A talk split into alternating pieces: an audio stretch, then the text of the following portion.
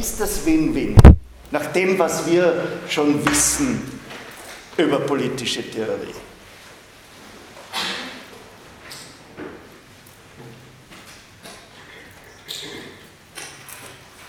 Wir haben geredet über den Aufsatz von Michaya Berlin, über die zwei Arten von Freiheit. Die Freiheit des Wolfs und die Freiheit des Lamms. Die Freiheit des Wolfs ist für das Lamm tödlich. Ja? Okay. Aber ist der Vertrag, mit dem man sich unter den Leviathan stellt, der dann den Wölfen Maulkörbe gibt, ist das wirklich eine Win-Win-Situation? Also, äh, wenn wir uns, wenn bei Hobbes alles gleich ist, ja, wenn wir uns einen Soziopathen denken, gibt es mehr in der Populärkultur und in der Literatur. Liest man das noch? Hat man den Film gesehen? Uh, American Psycho. Bret Easton Ellis. Ja? Der der ist beruflich ein gemeines Alpha-Tier und privat mordet er gerne. So. Und Alice schildert das, ohne dass da jetzt gefragt wird, ist der paranoid oder schizoid oder sonst etwas. Der Alice geht in den rein. Ist für den, der ja auch das Kalkül hat, es gibt auch noch andere, die so sind wie ich, ist das eine Win-Win-Situation mit Leviathan? Also das wäre eine Frage, die der Locke stellt. Ja? Und äh, das ist eben, das ist eben da, da beginnt es jetzt so spannend zu werden. Nicht? Da, ist die, da sind wir auf dem Punkt, wo der Hobbes gar nicht so relativistisch ist, wie er sich uns vorgeführt hat und gar nicht so gleichwertig. Also äh, bei Locke würde eben dieser American Psycho-Mensch äh, sich das genau überlegen, ob er das will. Und da stünden dann eben die Selbstverteidigungsrechte gegeneinander. Und die sind fundamental, sacred, geheiligt und unalterable. Das ist eine wichtige Formulierung für die Moderne. Und zwar deswegen, weil diese Frage des Selbstverteidigungsrechts die hat sich in den letzten 200 Jahren immer mehr ausgedehnt. Ja? Das heißt, äh, was hier ursprünglich eigentlich nur die Konsequenz hat, wie schütze ich mein Leben, äh, hat ja jetzt schon die Konsequenz, wie schütze ich mein Wohlleben, wie schütze ich äh, meine Ansprüche und ähnliches. Und daher ist der Lösungsvorschlag oder die große Waffe, die der Locke im Prozess der Selbstverteidigung hat, heute ein wenig in Misskredit geraten. Was ist die Waffe, die wir haben bei Locke? Was stellen Sie sich vor? Eigentum, unser Eigentum. Und zwar Eigentum äh, im weitesten Sinne. Ja? Das heißt, wir verlassen uns nicht nur auf den Staat, sondern wir verlassen uns auch auf uns selbst. Also da gibt es Elemente von Hobbes, aber der, der, der Locke will auch ein gutes Leben, wie Aristoteles ermöglichen, das bei Hobbes kaum eine Rolle spielt. Und dieses gute Leben findet unter den Auspizien des Eigentums statt. Also das gute glückliche Zusammenleben der freien Bürger basiert auf dem Eigentum. Aber das sind nicht diese aristotelisch Thomas von Aquin guten Bürger, sondern das sind die Bürger, die arbeiten, die akkumulieren. Wenn niemand aus Schwaben da ist, dann sage ich jetzt schaffe, schaffe Häusle baue, weil ich glaube, das sagt man dialektmäßig ein bisschen anders. Also äh, das sind solche. Das heißt, hier sind wir nicht in einer Idee von einem Naturzustand, wo es eine Evolution gibt, sondern da wird eigentlich eine fundamentale, a priorische sozialphilosophische Aussage äh, gemacht. Äh, wir wollen produzieren, tauschen, handeln, uns bereichern. Wir wollen das gut tun und wir wollen dabei geschützt sein. Äh, an was erinnert Sie das denn? Ja?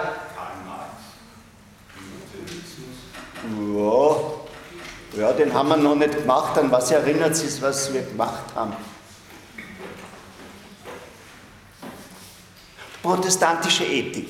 Nicht? Die protestantische Ethik, die Ethik des Erwerbs, äh, die schlimmste Sünde ist der Müßiggang, eine Geschäftsidee kann ein Calling von Gott sein.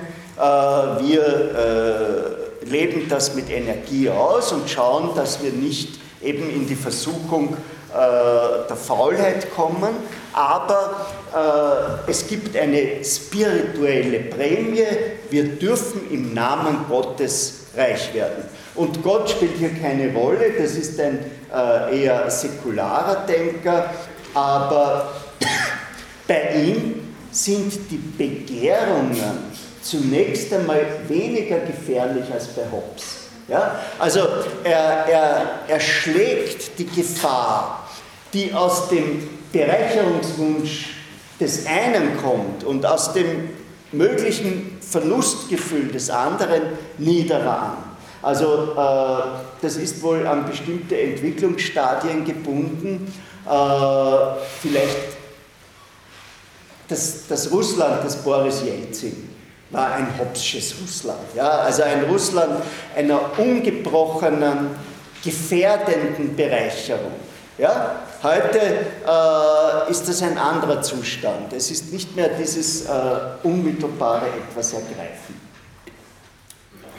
Es gibt immer einen Widerstand gegen die Tyrannis, aber der richtet sich gegen die Einschränkung, die die Tyrannis dem erwerbenden, produzierenden, konsumierenden Bürger entgegensetzt. Und das ist also, das haben wir ja schon äh, bei Francis Bacon gehabt, das ist sehr stark in England mit dem Steuerprivileg äh, des Königs verbunden. Das ist also anders als in Deutschland. Äh, dort hat sich der Widerstand gegen die Tyrannis viel stärker gegen die obrigkeitlichen Eingriffe äh, aufs Leben gerichtet. Wer kennt den Kabale und Liebe von Friedrich Schiller? Warum regt sich der Ferdinand, ein deutscher Jüngling, so auf? Was tut sein Vater Böses? um der Lady Milford einen neuen Schmuck zu kaufen. Ein dickes Stück Fleisch mit einem falschen Adelstitel behängt, wird sie genannt. Ja? Naja, Clown. er verkauft 300 junge Männer an die Engländer als Soldaten nach Amerika. Ja? Das heißt, das ist, das ist in, der, in, der, in der deutschen, nicht nur bei Schiller, in der ganzen deutschen Sturm- und Drangdichtung, ist das das Thema. Das heißt, da ist der obrigkeitliche Eingriff viel unzivilisierter, viel brutaler als der Eingriff über die Steuer, äh, der hier in, in Großbritannien äh, besprochen wird. Also wenn wir äh, schon immer wieder anspielen auf diese Theorie der Zivilisation, dann äh, argumentiert der Locke eigentlich von einer höheren zivilisatorischen Stufe als äh, etwa äh, der Schiller. Im ersten Treatise hat er gegen den Paternalismus, vergessen Sie den Namen, eines gewissen Filmers polemisiert, weil der nämlich gemeint hat, Adam sei das Urbild der menschlichen, weltlichen Autorität und Adam sei diese Autorität von Gott verliehen. Und da hat er etwas äh, formuliert, was irgendwie bis in die Jugendbewegungen des 20. Jahrhunderts gegangen ist.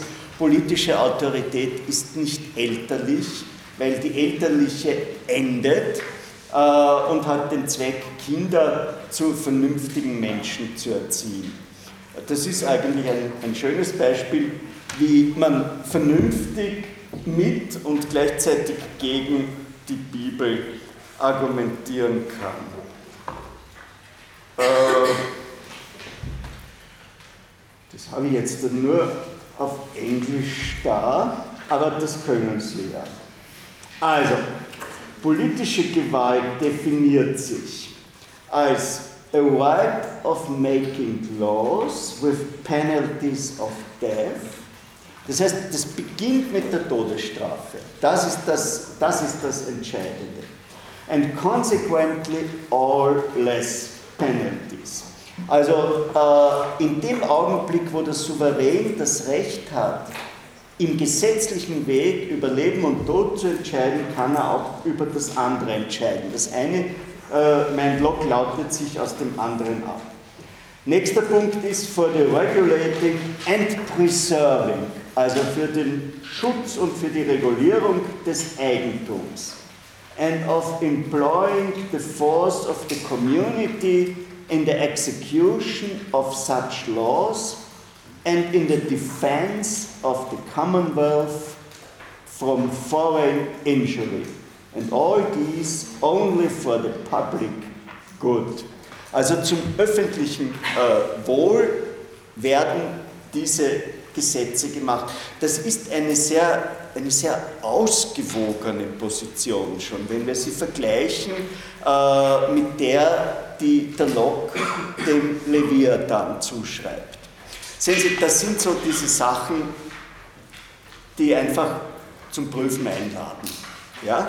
Zu, zu einer schriftlichen Frage. Also dieses äh, Vergleichen Sie äh, das politische Machtkonzept bei Hobbes und bei Locke. Bei Hobbes dieses Uneingeschränkte, das nur den Erfolg haben muss ja? und eben den Schutz des Bürgers. Und hier bei Locke diese Stufenform äh, mit ihren Einschränkungen und wo auch das Instrument des Selbstschutzes, nämlich äh, das Eigentum, äh, inkludiert ist.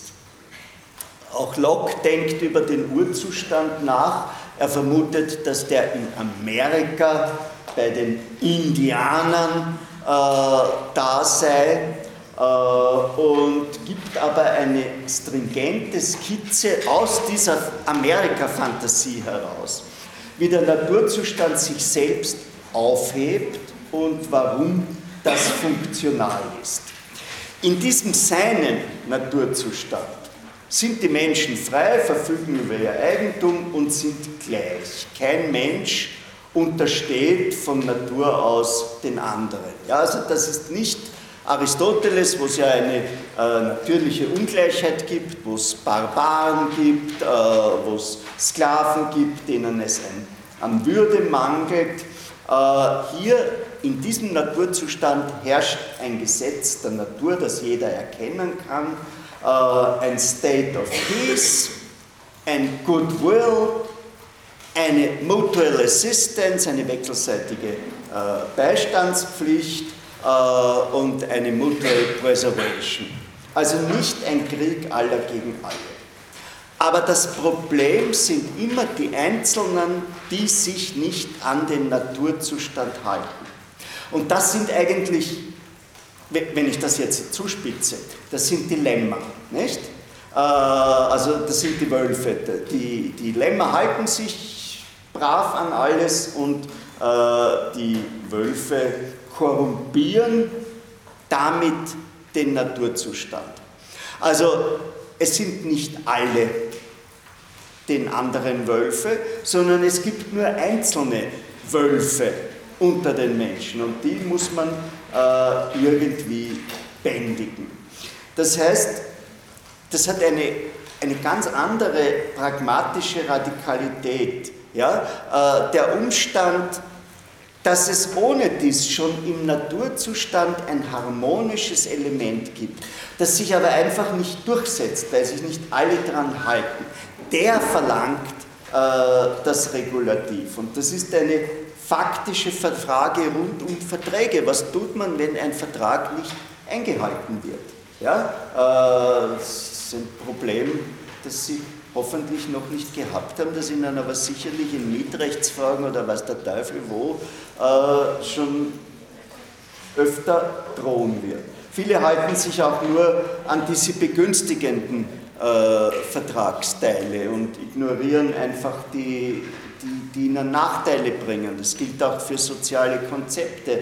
Das galt in einem hohen Maß für den Keynesianismus, also dass man Aufschwünge durch staatliche Verschuldung äh, finanziert und dann, wenn der Aufschwung da ist, äh, das alles wieder zurückzahlt. Nicht? Das, die politische Elite äh, Europas hat zu einem großen Teil den positiven Teil genommen, nämlich die Möglichkeit, sich Geld zu pumpen. Aber in Konjunkturzeiten wieder Geld auf die Seite zu legen, das hat sie nicht getan. Und daher äh, gibt es eben das Selbstverteidigungsrecht. Das ist das Recht gegen diejenigen, die sich äh, nicht an diese natürlichen äh, Verträge halten. Äh, und es gibt einstweilen noch keinen gemeinsamen und keinen autorisierten Richter. Und das macht den Naturzustand so äh, unbefriedigend. Äh, und äh, deswegen funktioniert er nicht. Und da sind wir eben in der Nähe von Hobbes, aber wir sind nicht bei Hobbes, weil es nicht so, so unangenehm ist. Ich wiederhole das. Diese Frage der Selbsterhaltung als wesentlicher Trieb, die ist uns, die hat heute für uns ein ganz anderes Selbstverständnis. Ja? Also äh, die protestantische Ethik mit ihrer Aufforderung zur Dynamik war auch ein, eine ideologische Reaktion auf ein, na, ein kollektives Nachlassen des Spannungszustands, das verbunden war mit der unbefriedigenden Güterversorgung des Mittelalters. Ja?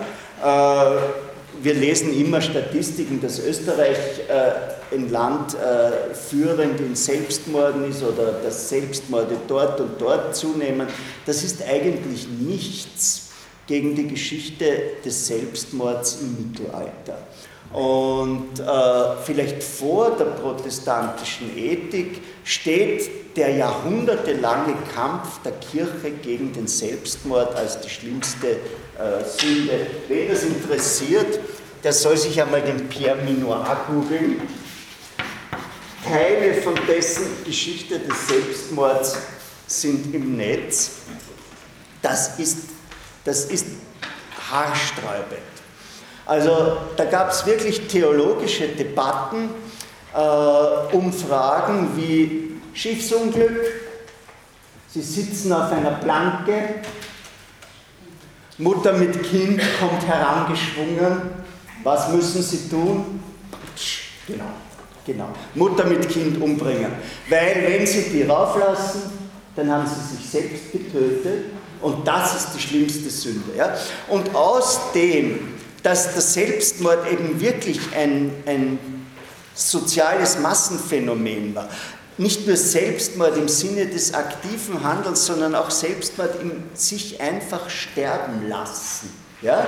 Äh, in diesen Zeiten noch einmal unbefriedigender Nahrungsversorgung und von Dürren und alles Mögliche. Also kollektive Apathien, die dann unter Umständen in Tötungsakt nennen und gegen die die Kirche gekämpft hat. Das hat also auch äh, diese Frage, womit schützt man sich?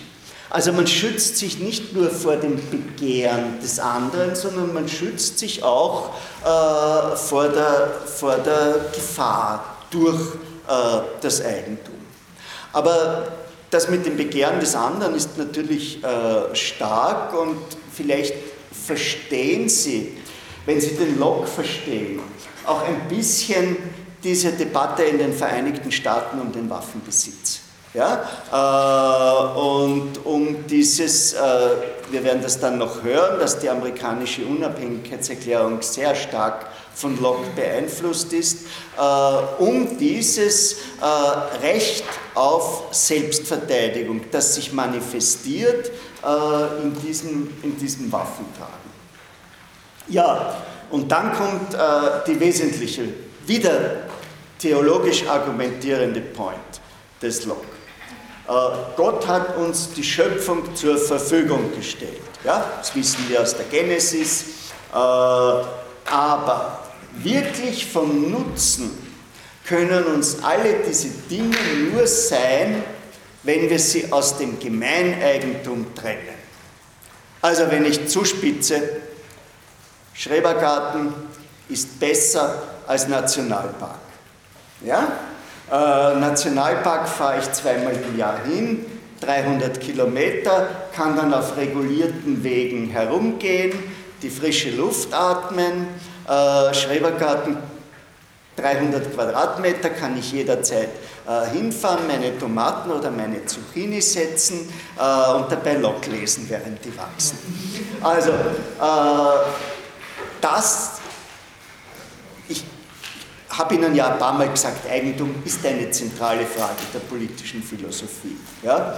Äh, und zwar in, nicht nur in der Frage, wie hängt Eigentum mit politischer Macht zusammen, wie ist die wirtschaftliche Elite mit der politischen äh, Elite verflochten, sondern auch in solchen Fragen, äh, wo gibt es für uns mehr Lebensmöglichkeiten in einem eigentumslosen Zustand äh, oder in einem Zustand, wo wir eben dieses Eigentum haben. Und da ist ganz präzis gegen ihren Marx, ja, äh, ist der Locke der präzise Gegner. Der Locke sagt, na, wir können nichts damit anfangen.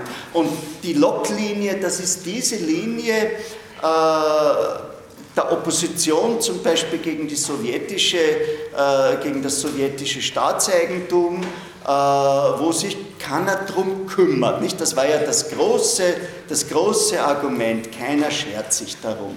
Und Anthony Giddens, äh, ein englischer äh, Tony Blair Sozialdemokrat, hat seine Kritik damals auf die schöne Formel gemacht, gebracht, in Russland herrscht eine doppelte Simulation.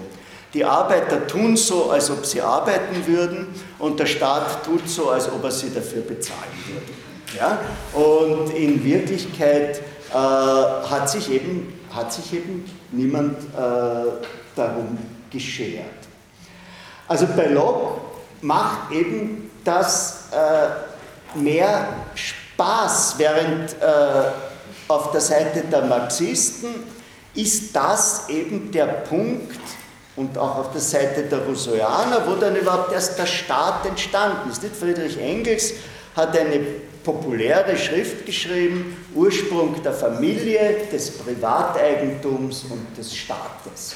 Und da, da zeigt er, wie das, das Kollektiveigentum durch Familiarisierung zusammengebrochen ist. Parallel dazu übrigens auch das Matriarchat. Patriarchat ist auch äh, mit dem Eigentum verbunden und daraus entsteht dann der Staat als Schutzinstitution äh, des Privateigentums. Und das ist bei Engels soziologisch gedacht oder ethnologisch, weil er, weil er Schriften über, über Louis Morgan, die Urgesellschaft und so gelesen hat, aber es referiert eben auch auf die äh, politische äh, Philosophie. Also bei Engels war alles am Anfang okay, solange es Kollektiveigentum gegeben hat. Und Locke sagt, das hat Rechtscharakter. Also äh, meine Hände gehören mir und daher gehört auch das Werk meiner Hände mir. Wenn ich da was verändere, ja, dann habe ich es verändert und es ist eine Verlängerung meiner Persönlichkeit. Es drückt in einer gewissen Weise äh, meine Persönlichkeit aus. Locke hat nicht mit Blechdosen beispielt, sondern mit Holz. Äh, ich schnitze mit meinen Händen und verwandle damit Natur in mein Werk. Ja? Äh, und äh, da gäbe es eben zwei Alternativen. Es gehört weiter allen. Das ist die Piratenpartei-Position. Äh, kreative Leistungen sind Eigentum aller. Oder die Gegenposition, wie heißt der deutsche Rocksänger, der sich da aus dem Fenster gehängt hat? Regner. Die Gegenposition des Regner. Ich habe das geschrieben, ich sing das, ich lebe davon. Ja? Äh, die rekurriert stärker auf Locke. Nicht? Also hinter den Piraten, die noch nicht so wirklich Philosophen steht eben die Idee von einer kreativen Wolke, die herumschwebt und die sich in einzelnen Personen äh, manifestiert. Und was hier herauskommt, das gehört allen. Und das ist ja insofern, äh, wenn wir davon ausgehen, dass viele Kulturprodukte irgendwie Mainstream sind. Ne? Das, es ist alles es geht so langsam weiter äh, und, und die, die Sachen klingen gar nicht, die Autos schauen alle ein bisschen gleich aus, man weiß genau, was ist 80er Jahre, was ist 90er Jahre, was ist 2012. Äh, also das, diese, die kreative Leistung ist viel geringer, als sie selbst angibt, weil sie äh, aus der Schwarmintelligenz auch schon herauskommt. Das heißt, der Einzelne monopolisiert die Schwarmintelligenz für sich. Warum soll er dafür belohnt werden? Also, äh, ein Pirat würde zu Locke sagen, äh, hey Alter, äh, du, du schnitzt, du schnitzt, äh, weil das die Weisheit unserer Väter ist, wie man schnitzt. Äh, und deine Figuren, entschuldige bitte, aber schauen aus wie aus dem Andenkenshop. Äh, und äh, was wirklich deine Leistung ist, ist, dass du heute das Gefühl für die Proportionen hast, das andere nicht haben, aber dafür kannst du das und das nicht. Und es ist besser, wir teilen alle äh, unsere Produktivität. Nicht? Während Locke sagt, nein, das ist unverwechselbar, das ist einzig, diese Figur, so eine Figur macht kein anderer äh, oder sonst irgendetwas. Ja? Also, das Eigentumsrecht leitet sich aus der Arbeit, die man leistet, ab. Ja? Äh, das ist eben noch nicht die Zeit des Rentenkapitalismus, die kommt erst später. Äh, also die Zeit, wo man einfach äh, noch Erbe sein konnte. Natürlich war es auch zu Locks Zeiten angenehm, Erbe zu sein. Aber das hat auch eine Stoßrichtung gegen den Feudalismus. Denn die haben nichts gearbeitet, um, um Eigner zu sein. Also die legitimieren sich nur mit Gott oder mit ihrem Blut äh, oder äh, mit äh, sonst etwas. Vielleicht, wenn wir jetzt da ein bisschen nachdenken und vergleichen, äh, beim Thomas von Aquin war das Eigentum eine bloße Übereinkunft also reversibel, einschränkbar etc. Bei Hobbes gibt es das Recht aller auf alles im ungeregelten Naturzustand und dann hat der Leviathan und das von ihm geschaffene Gesetz das Recht in bestehende Eigentumsverhältnisse einzugreifen. Also mit dem Leviathan dürfen sie verstaatlichen. Ja? Äh, die Frau Kirchner hat gerade wieder ein paar Ölgesellschaften verstaatlicht, die sie schon mal privatisiert hat und vorher schon verstaatlicht hat. Die ist hopsisch. Ja? Bei, bei, bei Locke geht das nicht.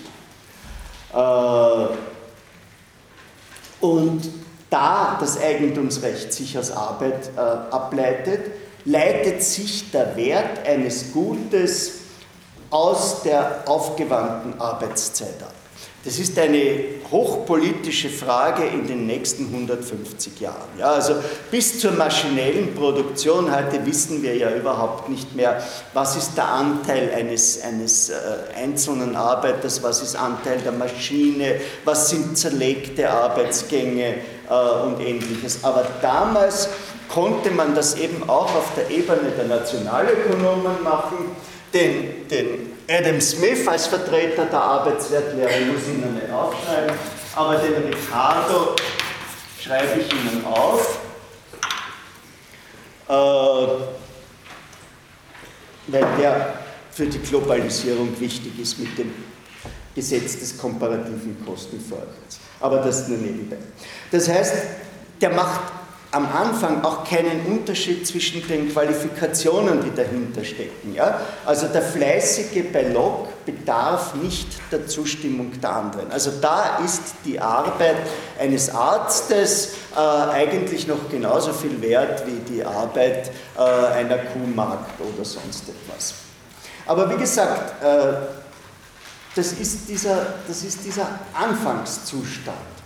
Äh, und in diesem Anfangszustand, wo man noch alles darf, gibt es eine Einschränkung, äh, es darf sich nicht einer alles allein aneignen. Weil da wird viel kaputt und es muss eben allen zur Verfügung stehen. Also wieder, Schrebergarten ja, aber dass der Willi Forst, Schauspieler, 50er Jahre Nazizeit den ganzen Dänemark besessen hat. Kennen Sie den Steinhoff-Gründe? Das hat, das hat einem österreichischen Filmschauspieler alles gehört. Ja? Wunderbar zum Laufen gehört. Das ist für Locke ein bisschen zu viel. Also der hat da so, der hat da so eine, eine äh, aristotelische Mitte sozusagen in dem, was zugelassen wird. Äh, wir würden heute sagen, er steht auch in einer antimonopolistischen Tradition. Äh, sein Maßstab ist der Eigenverbrauch. Jeder soll sich Güter von gleicher Güte und Qualität aneignen. Und das hat im ersten Stadium des Naturzustands funktioniert. Aber als die Gesellschaft sich von einer für den Eigenbedarf produzierenden vergrößert hat, zu einer Gesellschaft, die Handel getrieben hat und die auch für den Fremdbedarf produziert hat, haben sich die Verhältnisse fundamental gewandelt. Da kommt jetzt, das ist kein Prüfungsstoff, dieser Ricardo rein, äh, der eben sagt, man soll, er nennt das das Gesetz des komparativen Kostenvorteils. Äh, wer ein Gut billig produzieren kann, soll sich darauf spezialisieren äh, und soll es verkaufen an den, der es nicht produzieren kann und der soll ihm was anderes äh, dafür verkaufen. Also das ist die Grundformel sozusagen äh, der Globalisierung geworden. Die kannte Locke noch nicht, äh, aber für ihn ist der elementare Einhau diese Übereinkunft, in der die Menschen das Geld geschaffen haben. Gold, Silber, Diamanten, Muscheln, manchmal ganz seltsame Dinge. Warum braucht man Geld, das ja häufig nichts wert ist? Damit man den Überschuss an verderblichen Gütern los wird und etwas hat, wofür man andere Güter, die es im Augenblick äh, noch nicht gibt, kaufen kann. Und da entsteht in der zweiten Phase des Lockschen Naturzustandes der Markt. Äh, ja, was ist der Markt bei Locke und was ist der Markt zum Unterschied von einem antiken Markt? In der antiken Wirtschaft gab es ein paar verschiedene Güter von verschiedener Qualität. Wie heißt der Fischhändler, bei Asterix und Obelix, der immer stinkende Fische hat, äh, den am Markt alle meiden. Ansonsten ist auf diesem Markt, der nicht so oft vorkommt in den Asterix-Obelix-Heften, äh, ist der äh, relativ äh, beschränkt. Äh, jetzt, und es gibt auch keine Konkurrenz, der Fischhändler ist der einzige äh, Fischhändler. Jetzt haben wir aber einen neuen und eigenen Markt. Das heißt, wir haben auf einmal äh, durch Export und Import verschiedene Arten von Wein, äh, wir haben verschiedene Qualitäten von Fässern, äh, man weiß schon, bestimmte Fässer sind undicht bei einem bestimmten Händler, andere nicht. Äh, wir haben Verkaufsstrategien und das schafft völlig neue soziale Verhältnisse. Das, was Locke hier ausspricht, ist ein heute immer noch auftauchender Gedanke, nämlich der Gedanke, dass der Markt einen eigenen Menschentypus kreiert hat. Ja? Also, dass der Markt sozusagen auf alles gegriffen hat, auf die Körper, äh, auf die Liebe, auf unser Verhalten in zwischenmenschlichen Situationen, auf unsere berufliche äh, Strategie und ähnliches. Ich denke mir, einige von Ihnen haben diese doch recht populären Bücher wie Haben oder Sein von Erich Fromm oder von Sennett, Der flexible Mensch.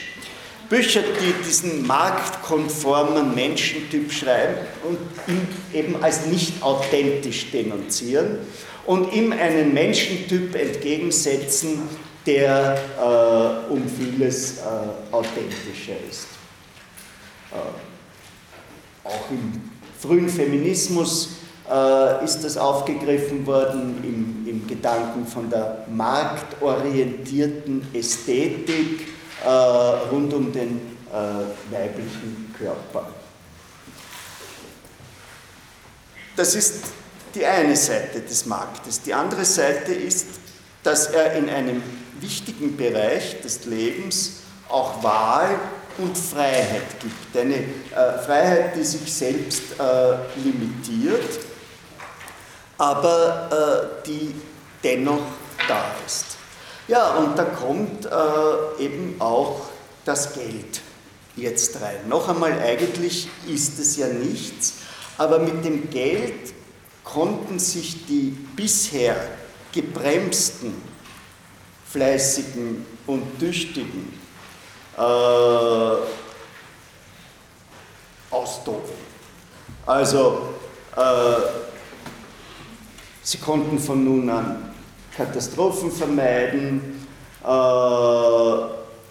ja, aber sie hatten das Problem, dass ihre Güter nicht haltbar waren und ähnliches. Ich habe das ja, glaube ich, schon erzählt, dieses Beispiel von Norbert Elias, von dem Zivilisationstheoretiker, äh, wie die verbitterten Menschen in, einem, in, in Deutschland ihren sauren Wein für den Eigenbedarf produziert haben und äh, wie die Menschen in Frankreich äh, ihren wunderbaren Wein nur für den Eigenbedarf produziert haben und was das für ein gigantischer zivilisatorischer Schritt war, als auf einmal der französische Wein nach Deutschland gekommen ist äh, und umgekehrt die Franzosen dafür äh, Handwerksgüter aus Deutschland beziehen konnten. Also in dieser Situation, in dieser Situation mit Markt, mit Transport, konnte man auf einmal großen Besitz äh, erwerben, aber der ging über den Eigenbedarf hinaus. Und äh, da fragt sich Locke jetzt, äh, was bedeutet das und bringt eine sehr interessante Idee in dieses Spiel um den Vertrag hinein. Er sagt nämlich, in dem Augenblick, wo die Menschen dem Geld zugestimmt haben, haben sie der Ungleichheit zugestimmt. Ja? Also in dem Augenblick, äh, wo, wo das Mittel des Geldes das zugelassen hat, dass der bisher gebremste Tüchtige akkumulieren konnte, weil er eben, weil er eben nicht äh, 500 Kilo äh, Tomaten, die er selber nicht verzehren konnte, äh, kaputt werden hat lassen, sondern weil er 30 Kilo Tomaten mit seiner Familie verfuttert hat und den Rest irgendwohin verkauft hat und dafür Geld bekommen hat, mit dem er sich etwas anderes kaufen konnte. In dem Moment, wo die Geldstruktur da war, war die Ungleichheit sanktioniert und erlaubt. Also die naturrechtliche Schranke, jeder soll nur so viel nehmen, wie er braucht, ist irrelevant geworden ist, äh, irreversibel äh, verschwunden. Wir haben mit dem Geld diese Büchse der Pandora geöffnet und äh, wer etwas ändern wollte, sagt Locke recht prophetisch, der müsste zurückgehen in eine, in eine Zeit vor dem Geld. Und jetzt gibt es eben den Kampf weil Güter knapp werden, weil zum Beispiel das Land knapp wird, weil zum Beispiel das Land, wo der gute Wein wächst, äh, knapp wird. Und äh, jetzt gibt es den starken Regelbrecher, den wir ja von Machiavelli kennen, äh, der dem Tüchtigen sein Eigentum nehmen will und der sich an diesen äh, ersten ungeschriebenen Kontrakt nicht gehalten hat. Jetzt kommen die schlechten Eigenschaften raus, der gottgewollte Selbsterhaltungstrieb entartet zum Desire of having more that man needed, zum Wunsch, mehr zu haben, als man braucht. Auf Lateinisch amor sceleratus, scela heißt verbrecherisch, äh, habendi. Äh, Geld macht also gierig und diese Gesellschaft des Geldes braucht jetzt auch äh, den Staat. Das heißt, der zivilisatorische Fortschritt in dieser sehr ausgewogenen Reflexion äh, zerstört auch eine Harmonie. Das steht am Anfang von dieser Linie, die dann äh, in Marx ihren Höhepunkt findet, in Marx in seiner Anschuldigung des Geldes und in seiner äh, Vision von einer geldfreien Gesellschaft, wo wir tatsächlich wieder zurück können und wo einer, äh, der nicht Kritiker ist, am Vormittag kritisieren kann und nicht Fischer ist und zum Mittag fischen kann und nicht Maler ist und am Nachmittag äh, malen kann. Bei Locke ist das so, dass in dieser Endphase des Naturzustandes, der sehr, sehr fein ziseliert ist, äh, man diese Rechtsbrecher nicht mehr kontrollieren kann. Und da steht dann, wie gesagt, äh, die Akzeptanz äh, eines, eines Königs. Und dieser König ist allerdings so, dass ihm bzw. dem Staat nur so wenig übertragen wird, wie es eben zur Sicherheit des Eigentums notwendig ist. Das hat sich schnell durchgesetzt. Äh, ich habe Ihnen schon gesagt, die amerikanische Unabhängigkeitserklärung ist stark von Locke beeinflusst. Sie wendet sich, es ist ja die Unabhängigkeitserklärung eines Kolonialvolkes, nicht? Und was war denn, was war denn der Auslöser der amerikanischen des, äh, amerikanischen des amerikanischen Unabhängigkeitskrieges. Hm? Die Boston Tea Party. Ja, worum ging es da? Ähm, dass die Engländer Steuern ja. haben. Ja, immer geht es um Texas. Ja? Also äh, da ist eben dieses berühmte, äh, schon mehrfach zitierte Tom Paine, No taxation without representation. Remember that. Also äh, wenn, man, wenn man Steuern zahlt, dann, dann will man äh, mitbestimmen. Äh, in Deutschland hat sich Locke gar nicht so sehr durchgesetzt, äh, eher Rousseau bei Kant äh, und auch äh, bei ja. Ja, wir gehen weiter. Wir sind natürlich durch diese eingeschobenen Stunden, äh, ist das alles ein bisschen zerstört.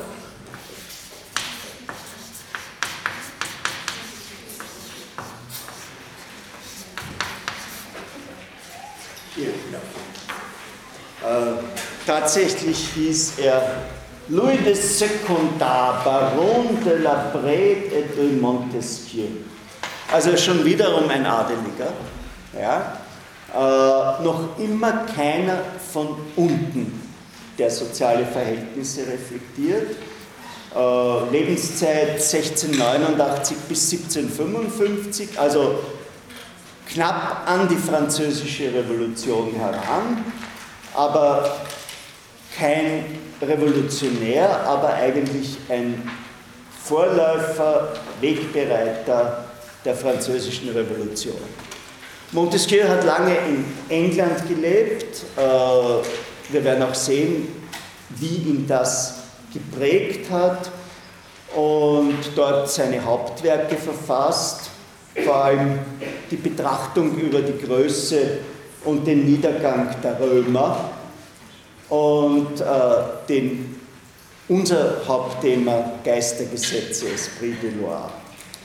Das hat aus persönlichen Erfahrungen als Richter und als Abgeordneter äh, geschöpft, dieses Buch. Äh, Montesquieu ist voll in der Aufklärung drinnen gesteckt, also im Kampf äh, gegen den Aberglauben. Ob er selbst überhaupt Christ war, ist gar nicht so klar. Möglicherweise war er das, was man damals einen Theisten genannt hat. Also später wurde das dann zu den Gottgläubigen äh, mit dem Argument, das auch sehr subtiler bekannt äh, vorkommt, dass die Gesellschaft die Religion braucht für ihre äh, Kohärenz. Montesquieu hat von Descartes die Idee von der materiellen Welt als einem großen Mechanismus, äh, ein Räderwerk, ja, das man durch methodischen Zweifel ergründen könne, übernommen. Merken Sie sich das, weil äh, Denken Sie auch an die More Geometrico-Analysen, ja, äh, die, die Hobbes angestellt hat. Äh, weil das ist immer, das ist immer die, die Frage des sogenannten Ansatzes. Welcher, welchen Ansatz hat jemand, um Wissen zu gewinnen. Ja? Also bei Hobbes ist das More Geometrico, wir können äh, mit den Gesetzen, die uns die Geometrie gegeben hat und die ja Logik äh, beinhaltet, was machen. Das ist nicht prüfungsrelevant, aber ich würde sagen, es ist praxiswichtig. Ich weiß nicht, äh, ob Sie äh, Moser, Heinz Moser und Paul Hörbiger auf YouTube mal gesehen haben. Moser und Hörbiger müssen einen riesigen Koffer aus einem kleinen Zimmer rausbringen. Sie sind Gepäckträger. Und Moser mit seiner seltsamen Stimme spricht die klassischen Worte, wie nennt man denn? Und dieses Wie nennt man denn, das ist auch in der Philosophie, das ist der Ansatz. Ja? Wie nennt man denn? More Geometrico. Äh, wie nennt man den? Mit der Vorstellung, dass die Welt ein geordneter Mechanismus ist und dass begründeten Zweifel, den wir einsetzen, äh, bei verschiedenen Positionen uns hilft, diese Maschine zu verstehen. Also YouTube, äh, Moser, äh, Hörbiger als, äh, das ist immer die, die, die erste Frage. Ja? Also nicht das Hinausschießen von Positionen ist sozusagen unsere, unser Berufsding, sondern äh, wir fangen sehr häufig mit der Frage an, ja, wie ist diese Erkenntnis überhaupt gewonnen worden? Also einer, äh, der im Hörsaal 33, wo wir uns morgen in der Früh wiedersehen werden, auch gelesen hat, ein gewisser Max Adler, äh, hat gemeint, jedes die Klärung jeder sozialen Frage muss mit einer erkenntnistheoretischen beginnen. Also wie ist diese äh, Erkenntnis überhaupt äh, gewonnen oder woher äh, kommt unser Bedürfnis nach Kausalität? Äh, woher äh, kommt äh, der, der Glaube an, den, an den Rationalismus? Es ist ja vieles von dem, was wir sagen, ist ja, hängt ja in der Luft. Nicht? Ich weiß nicht, wo ist denn die Kraft? Haben Sie die Kraft schon gesehen? Wenn jemand von Ihnen Kraft heißt, sollte sich bitte nicht melden. Aber äh, Kraft ist uns selbstverständlich. Ja? Eine Kraft wirkt auf einen Körper ein. Aber in Wirklichkeit, äh, wir nehmen das an. Ja? Also äh, vieles in unseren Denkgewohnheiten basiert auf solchen stillschweigenden Annahmen. Und das ist eben das, was in der Philosophie auch geschieht, dass die entweder akzeptiert werden oder äh, dass jemand sagt, das ist nicht da. Auch, auch das Wort Ursache. Ja, ist die Ursache, wo ist sie? Äh, Also, und das gilt eben auch für die Aussagen über den Urzustand, äh, die gemacht werden oder ähnliches. Äh, das sind eben nur die Dinge, mit denen äh, wir arbeiten. Der Montesquieu lebt in einer Periode der Krise der Monarchie. Sie wissen, Frankreich hatte den Erbfolgekrieg mit Spanien. In Paris spekuliert man ungeheuerlich. Dieser John Law ist in äh, Paris aufgetaucht und hat mit, war der erste äh, Schuldverschreibungsbetrüger der Wirtschaftsgeschichte. Und in dieser Situation schreibt Montesquieu ein Nebenwerk, das Literaturgeschichte gemacht hat, nämlich die Letter Persan, die persischen Briefe. Die sind 1721 anonym in Amsterdam erschienen äh, und enthalten ein seither oft äh, imitiertes äh, Genre der Literatur, die Kritik des Gegenwärtigen durch die Beschreibung aus der Feder eines Reisenden, in diesem Fall persischen Philosophen. Ja, es gibt auch einen äh, österreichischen Schriftsteller, der neue persische Briefe geschrieben hat. Ich weiß nur im Augenblick nicht, ob es Brandstätter oder Rosendorfer ist. Ein noch lebender österreichischer Schriftsteller. Also, das ist ein Briefroman, äh, der das Ideal der absoluten Monarchie und des römischen Katholizismus schwer attackiert, und zwar auf eine trickige Weise. Die drei Perser, die haben die Fantasienamen Usbek, Rika und Redi, konstatieren einfach ganz unschuldig Analogie. Also, der Papst, was ist der Papst? Ah, der Papst, das ist der Mufti von den Christen. Äh, und äh, aha, der absolute König, ja, das ist wie der Despotismus äh, in der Türkei. Und die Bibel, na, das ist der Koran von den Christen. Und das ist alles gleich. Das ist deswegen wichtig, weil es nicht nur Zeitkritik war, sondern weil in diesem Vergleich das erste Mal eine relativierende Toleranz sich artikuliert. Ja? Also, äh, dass eben, dass eben der, der Papst der Mufti ist, der ja, der ja damals auch schon eine äh, komische äh, Figur war, äh, das äh, gibt den beiden abrahamitischen Religionen eine Gleichheit. In diesen persischen Briefen gibt es die sogenannte Troglodytenfabel, Brief 11 bis 14, und da polemisiert Montesquieu gegen Hobbes und gegen die Idee vom ungeregelten Naturzustand. Die Troglodyten, das sind so mythologische Untiere, die versuchen allein ihrem Instinkt folgend zusammenzuleben und das bricht zusammen. Und zwei Familien überleben und die schließen sich zusammen äh, und folgen dem Pfad der Tugend und prosperieren. Das heißt, das ist eine aufgeklärte Antwort äh, auf Hobbes. Ja?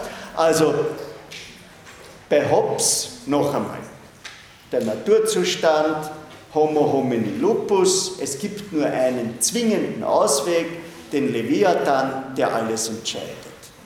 Äh, bei Montesquieu, ja, im Naturzustand benehmen sich die Troglodyten zuerst blöd, aber dann schließen sich zwei zusammen, äh, erleben Solidarität, zunächst innerfamiliäre, gehen den Weg der Vernunft und damit den Weg der Tugend und kommen selbst ohne den Leviathan aus dem Schlamassel des Naturzustandes heraus. Ja? Also äh, wiederum, mit dem Naturzustand, wie oft haben wir denn den schon gehabt? Fünf, sechs Mal, denke ich. Und immer in verschiedenen Weisen, äh, immer als Fiktion und immer mit einer Stoßrichtung auf das Heute. Und dieses äh, Buch hat ihn berühmt gemacht und auch, wollen Sie?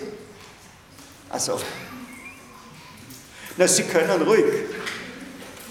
Äh, dies, das Buch hat ihn berühmt gemacht und sein zweites Buch äh, über, die, über Aufstieg und Fall der Römer und über die römische Dekadenz ebenso.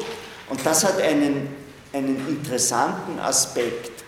Äh, das Zeichen für den Niedergang der Römer, ich habe schon vorhin von diesem Soldatenkaufen gesprochen, äh, ist, dass sie nicht mehr selbst gekämpft haben. Ja? Äh, also im Abstieg hält man sich Söldner oder im Abstieg wenn wir das jetzt aktualisieren, was Montesquieu meint, konstruiert man Drohnen äh, und sagt, unsere Jungs müssen dann nicht mehr reingehen, wir haben die kellerbrechende Bombe und es ist nicht einmal Straßenkampf nötig. Äh, und das ist für Montesquieu, und der ist damit einer der ersten sogenannten Zyklentheoretiker. Ja? Also der Theoretiker vom Aufstieg und vom Untergang der großen Imperien. Ja? Und äh, bei Montesquieu ist es eben, Abstieg heißt Müdigkeit im Krieg, heißt Verweichlichung. Und das ist insofern interessant, weil der Gedanke sich in Frankreich durchgesetzt hat äh, und ja tatsächlich dem bloßfüßigen französischen Volksheersoldaten. Achtung, es erfolgt eine Durchsage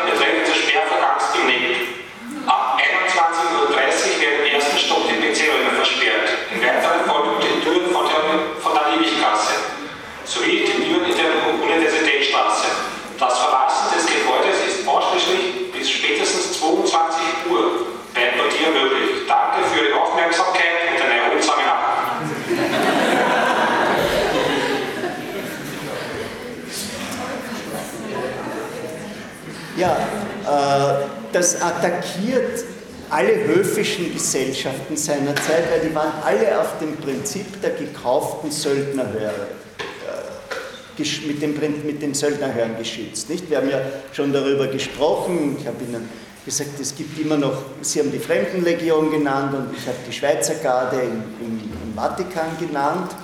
Äh, und in der Französischen Revolution hatten wir das erste Mal ein Volksheer und dieses Volksheer, später dann unter dem General Napoleon, hat ja äh, wirklich halb Europa erobert. Das Wichtige an diesem Gedanken ist, dass es für Aufstieg und Abstieg allgemeine Ursachen gibt. Allgemeine. Und die sind fixierbar. Äh, wie geht man denn bei, wie, wie schaut ein Abstieg bei Platon aus? Und im Übrigen auch bei Marx.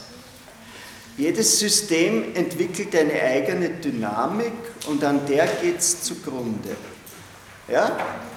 Also äh, dieser, dieser, dieser allmähliche Aufstieg bis hin zur Demokratie, der basiert immer, also die, die, die in, der, in, der, in der Aristokratie äh, schaffen sich dann allmählich äh, die Erwerbstätigen einen großen Anteil und äh, konstituieren dann eine Oligarchie und äh, in der Oligarchie wird das Begehren, das vorher das Begehren weniger war, plötzlich zu einem Begehren vieler und das schafft die äh, Demokratie und dort äh, ist das Prinzip der Freiheit und äh, die äh, stürzt dann alles in das Chaos äh, des populistischen Tyrannen.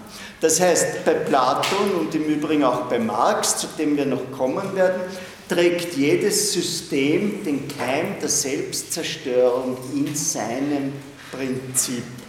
Ja? Äh, während, äh, während bei Montesquieu hier repräsentativ für die Aufklärung, es immer eine benennbare, bestimmbare und dadurch von, durch Vernunft kontrollierbare äh, Auffassung gibt. Also, als ich so alt war wie Sie, war das selbstverständlich, ja, er hat sich überarbeitet und einen Herzinfarkt gekriegt und ist gestorben. Das war diese platonisch-marxische Idee äh, in der existenziellen Dynamik der tüchtigen Menschen, älteren Menschen in meiner Umgebung, gehört das dazu, dass man zu viel hakelt, in Wirklichkeit zu viel Kaffee trinkt und zu viel Zucker und zu viel raucht äh, und daran stirbt. Heute sind wir mehr Montesquieu und sagen, eine vernünftige Lebensweise äh, kann unser Leben verlängern, schränken wir bestimmte Nahrungsmittel ein, die die Nachkriegsgeneration extrem gefuttert hat, wie zum Beispiel Fett als Kompensation, bewegen wir uns vernünftig äh, und es hat nicht dieses Schicksalshafte, dass der angeblich Tüchtige früh stirbt. Ja? Also das sind einfach, einfach zwei äh, prinzipielle Denkgewohnheiten, die eben auch äh, in, dem, äh, in der politischen Sphäre und in der politischen Theorie rauskommen. Das sind äh, keine ewigen Konzepte, sondern das sind zeitliche äh, Konzepte. Und das, sind sehr, das ist ein sehr pragmatisches Buch.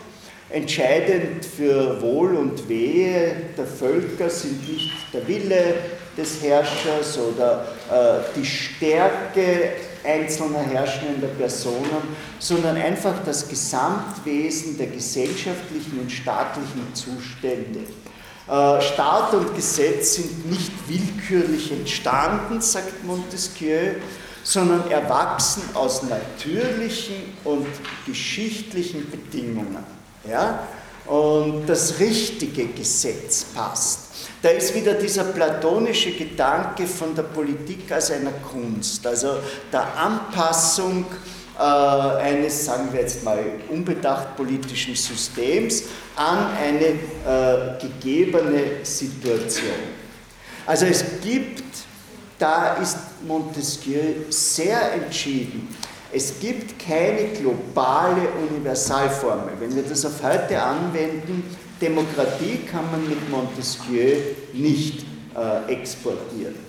Sicherlich äh, er bevorzugt römische und äh, englische Modi äh, des Regierens. Aber sein Zentralwert dabei, und das wird immer mehr der Zentralwert, ist die persönliche Freiheit des Einzelnen. Und das ist eine Reaktion auf die Krise des Feudalismus. Ja, wir haben ja schon darüber gesprochen, dass die Idee der Freiheit aufkommt, wenn das Gefühl der Unfreiheit durch die Existenz oder Denkbarkeit eines anderen Zustandes spürbar wird. Ja? Also der, der, der ewig in dem Kammerl daneben eingesperrte von Geburt an, äh, der Truman aus der Truman Show, bevor der Scheinwerfer kommt, der sieht das ja nicht. nicht? Der der meint wirklich, er ist frei. Und tatsächlich folgt er einem Drehbuch, das zynische Fuzis äh, schreiben. Und erst wie er dann diesen platonischen Akt, äh, also sehr, sehr, viel, sehr viel vulgarisierte Philosophie in diesem äh, Truman Show-Film drinnen, äh, merkt er eben, dass er nicht frei ist. Aber dieses, äh, dieses Merken ist gebunden an eine Krise. Der Scheinwerfer muss runterfallen und muss ihm am Kopf treffen. Und hier ist es die, die Krise des Feudalismus, die der Friedrich Schiller eben in Kabale und Liebe auf dieser äh, privaten äh, Ebene gesehen hat. Äh, und äh, die man damals gesehen hat äh, in dem in den Niederlagen gegen Spanien und in den ständigen Teuerungen des Brotes ja, und in den Nahrungsmittelsubventionen und ähnliches. Also noch einmal, Freiheit lebt als Idee vom Wissen um die Existenz von Alternativen zum Bestehenden und vom Erlebnis der Verhinderung. Das ist vielleicht einer der Gründe, äh, warum den wenigen Leuten, die in Nordkorea mit Menschen sprechen, und Nordkorea ist wirklich ein, ein Land ohne Internet und ein Land mit einem Fernsehsystem, das absolut nichts anderes empfängt. Also äh, sobald Sie in Wonsan sind, äh, können Sie an Ihren Fernsehapparat drehen, wie Sie wollen. Sie kriegen die Südkoreaner nicht rein, sie kriegen immer nur äh, das, staatliche, das staatliche Fernsehen rein. Und jetzt stellt sich für Montesquieu die Frage, wie schützen wir diese Freiheit? Und äh, er als in England Lebender hat sich das englische System der Teilung der Gewalten, das ja auch bei Locke rudimentär vorkommt, äh, angeschaut und hier eine Erweiterung vorgenommen vom Schutz, der bei Locke noch eine stärkere Rolle spielt, zur Sicherung der Freiheit. Das ist ja auch eine anthropologische Aussage. Ja? Also äh, es ist einfach die Frage, was ist uns wann wichtig? Und wenn wir auf unsere Ontogenese gehen, dann ist der Schutz der zentrale Wert in diesen Lebensjahren, äh, in denen wir vollkommen abhängig sind. Ja? Das Bedürfnis nach Freiheit beginnt in der Trotzphase, äh, im sogenannten Rapprochement. Das ist das Erlebnis, wenn das weibliche Kind sich von der Mutter entfernt, was laut Psychoanalyse alle beiden in eine tiefe Krise stürzt mit zwei Jahren. Also da setzt sozusagen nach dem Schutzbedürfnis kommt dann die Freiheit, das Freiheitsbedürfnis und das kulminiert in der Pubertät, die mittlerweile in unserer Kultur sehr lange dauert, äh, in der Phase äh, der Selbstfindung ja, und des Gehens des eigenen Weges. Und ein bisschen folgt die politische Philosophie dieser ontogenetischen Kurve. Nicht? Sie, sie, sie sichert uns zuerst mit Hobbes den Schutz äh, und bringt uns dann mit Montesquieu äh, das erste Mal die Freiheit und äh, die ist bei ihm eben in staatlicher Beziehung an die Teilung äh, der Gewalten gebunden. Locke war da zweideutig, nicht? Er hatte die Trennung von Legislative und Exekutive, aber der König war auch irgendwo dabei und der König hatte vor allem die sogenannten Prärogative, also diese äh, Spezialrechte. Äh, Montesquieu trennt schärfer und setzt vor allem auf die dritte, auf die judikative Gewalt. Wenn die nicht unabhängig ist, dann droht, und das ist die große Phobie der staatsorientierten politischen Philosophie, die Despotie. Ist ja auch eine, eine, eine Ein Einwortfrage, die große Angst. Äh, ja, also das ist eigentlich eine elitenhafte Philosophie, weil sie den Einfluss der Funktionsträger äh, definiert. Es ist aber auch wie die gesamte frühbürgerliche politische Philosophie einen der sich zurückgesetzt fühlenden Leistungsträger. Die also meinen, wir produzieren den Wohlstand des Landes äh, und füttern eine parasitäre Schicht, nämlich die Aristokratie, durch und die entscheidet auch noch. Ja, mit dem werden wir morgen weitergehen. Haben Sie jetzt noch Fragen? Fragen zur Nachtstunde?